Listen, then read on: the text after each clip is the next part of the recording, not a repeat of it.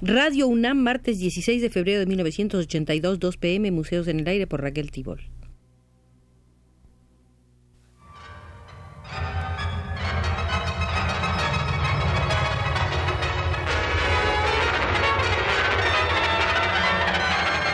Museos en el Aire.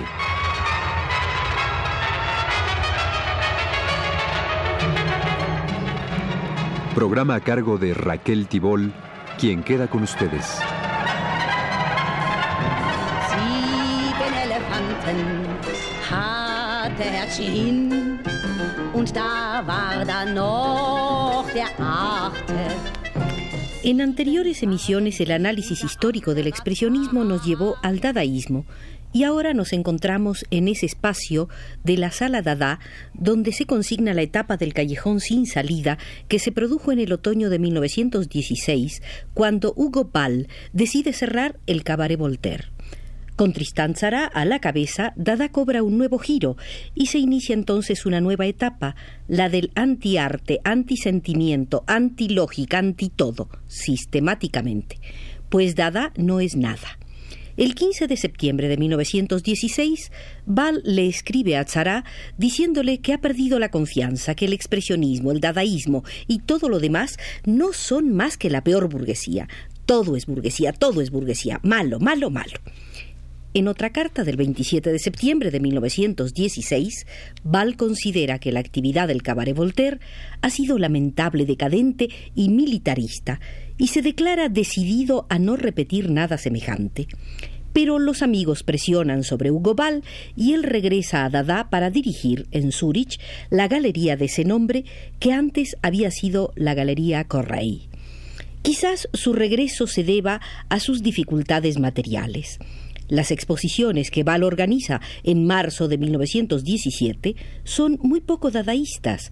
Una estuvo dedicada a la revista Der Sturm, órgano de los expresionistas, y las otras dos, respectivamente, a Kandinsky y Klee. Ball seguía aferrado a su idea de una síntesis de las artes, tendencia que no contaba con la aprobación de Tzara, quien entendía Dada como una protesta, una provocación, con ausencia y rechazo de toda teoría. Esta divergencia provoca la ruptura entre Tzara y Ball y el definitivo alejamiento de Ball. Volverá a aparecer Ball en Berlín en 1919 como simple espectador de una velada dadaísta. Ball situó todas sus esperanzas en una transformación ética del pueblo alemán que pasaría a ser una nación que ya no creería en la fuerza de las armas, sino en el amor y la piedad. Insistía sobre la necesidad de un cambio de mentalidad. Debido a las dificultades causadas por la guerra, el dadaísmo como tal no apareció en Berlín sino hasta febrero de 1918. Fue en Berlín donde se vio claramente que el dadaísmo derivaba de una determinada corriente expresionista. Junto con Hulsenberg, Franz Jung, George Gross, Raúl Hausmann y John Hertfield, estaban seguros que mediante una provocación la actividad literaria y artística podría desempeñar un papel político. En consecuencia, a principios de abril de 1918 fundaron en Berlín el Club Dada. Frau Gräfin, Frau Gräfin, seht so mich nicht an, ich diene euch ja für mein Brot. En Berlín ya no se trató de hacer como en Zurich el único arte verdadero. El arte ya no sería más que un medio de propagar una idea revolucionaria. Se pretendía destruir con sus propios medios la ideología artística y cultural de una clase que vivía en pleno sosiego. En mayo de 1919 se celebró en la Galería Neumann una primera exposición dada en Berlín, pintura y escultura. En 1920 se hizo la segunda, que marca a la vez el apogeo y el final del Club Dada. Fue la gran feria internacional Dada en la Galería Burkhardt. Por lo que atañe a espectáculos dadaístas, Hulsenbeck ha explicado que se concebían como verdaderas agresiones contra el público, un público atraído por el escándalo y que acudía sin duda para manifestar su hostilidad política a individuos que tenían fama de bolcheviques. Mediante los más groseros procedimientos queríamos que aquella gente que venía a vernos con pitos, trompetas y porras entendiera que su concepto de arte y de espíritu no era más que una superestructura ideológica que ellos procuraban comprar ahí con dinero a fin de justificar así sus cotidianos negocios de mercachifles. Raúl Hausmann pretende que con el regreso de Hulsenbeck a Berlín en 1917 y el conocimiento de lo que era el dadaísmo en Zúrich, entrevió la posibilidad de dos direcciones que correspondían a dos concepciones distintas, una especie de superrealismo satírico y el arte no figurativo. En su opinión, esta última tendencia fue la que condujo a la creación del fotomontaje practicado por el propio Hausmann, Bader, Hertfield y Hannah Hoch. Según Franz Jung, el dadaísmo berlinés surgió después de noviembre de 1918. Fue el fracaso de la revolución el que le hizo alcanzar notoriedad. Más tardía es la llegada de Dada a Colonia, por obra de Max Ernst y Johannes Bargeld, debida a un contacto con Hans Arp. Por su parte, Schwitters fue un dadaísta al margen de Dada. El único manifiesto colectivo que firmó como dadaísta es el Manifiesto del Arte Proletario, suscrito por Theo van Desburg, Hans Arp y Tristan Tzara.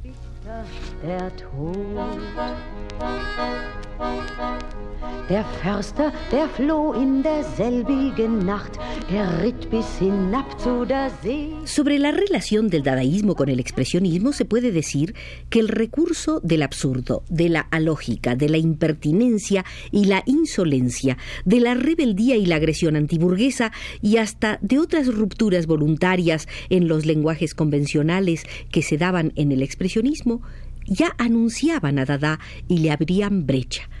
Pese a ello, los dadaístas atacaron mucho al expresionismo.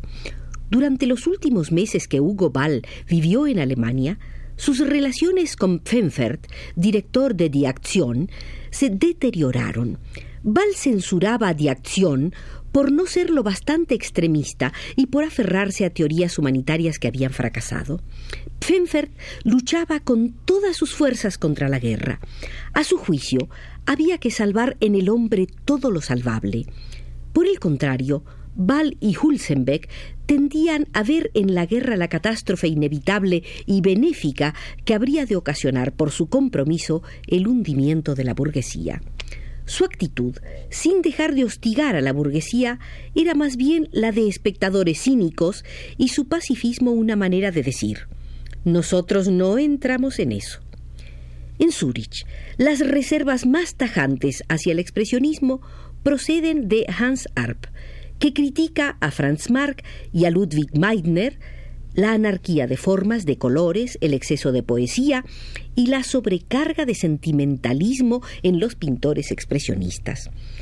Toda esta crítica en nombre de los primitivos y del arte abstracto. Ball escribe en su diario. Arp se declara contrario a la ampulosidad de los señores que pone en entredicho, los expresionistas.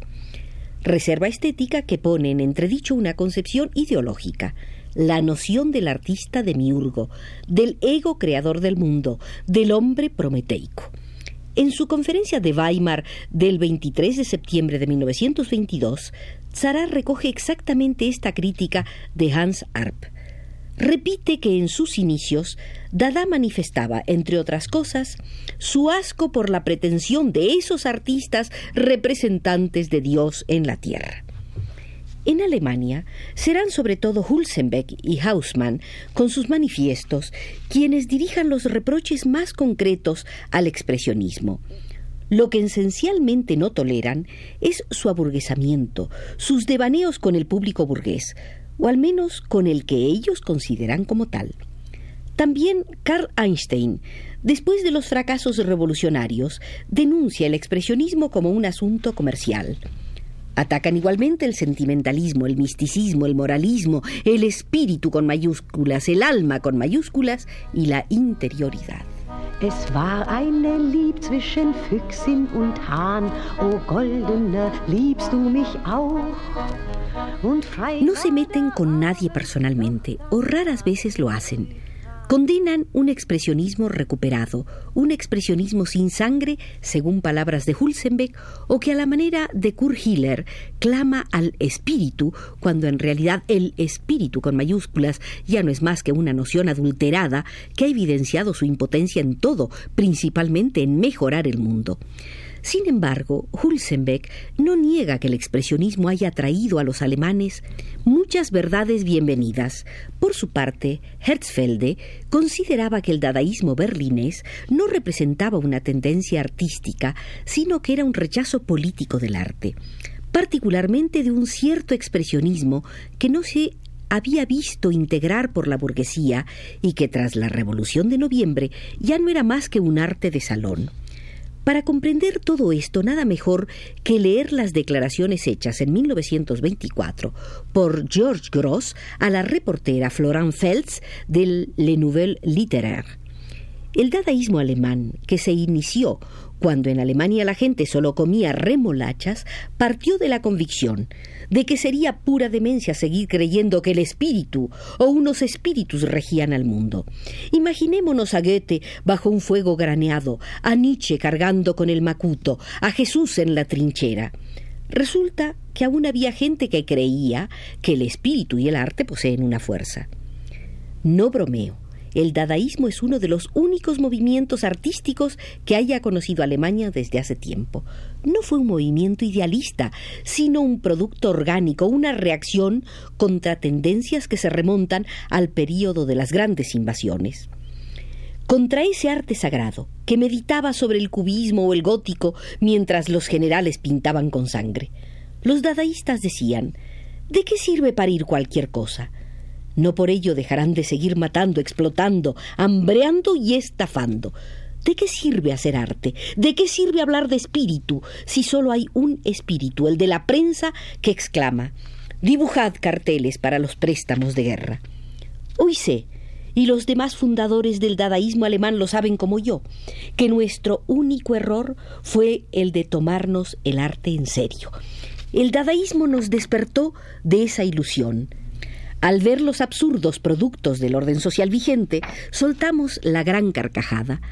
Aún no entendíamos que todo este absurdo se basaba en un sistema.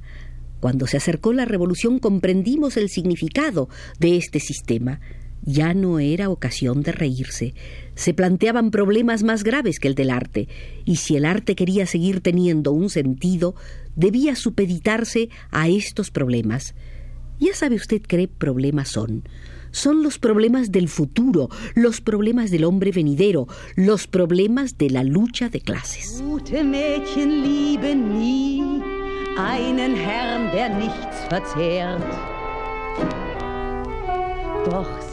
Con los dadaístas se destruye esa creencia en el arte que tan arraigada tenían los expresionistas.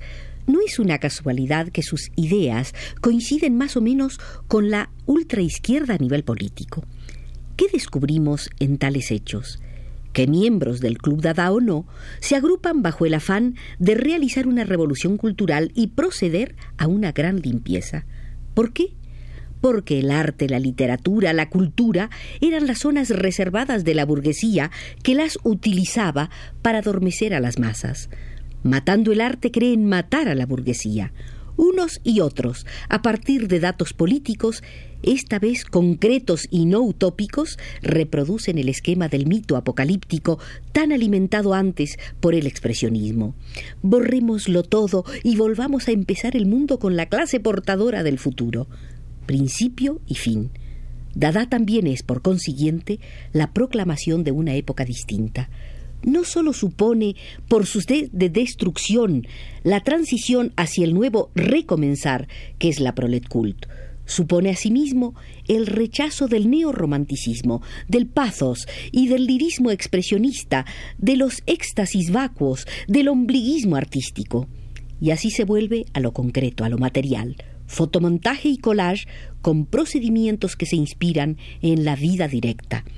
El almanaque Dada, editado en 1920 por Richard Hulsenbeck, se propone comunicar una alegría por las cosas reales, reclama una inserción seria y real en la idea del objeto, calculando que entonces podrá darse el paso hacia la política mediante esta inclinación a la objetividad.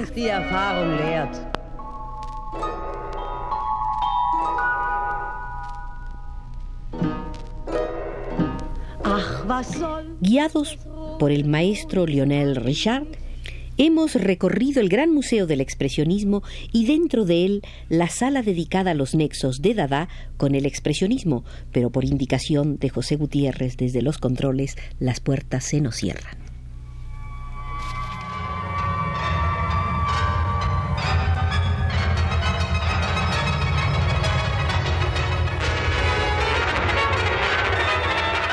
Este fue Museos en el Aire.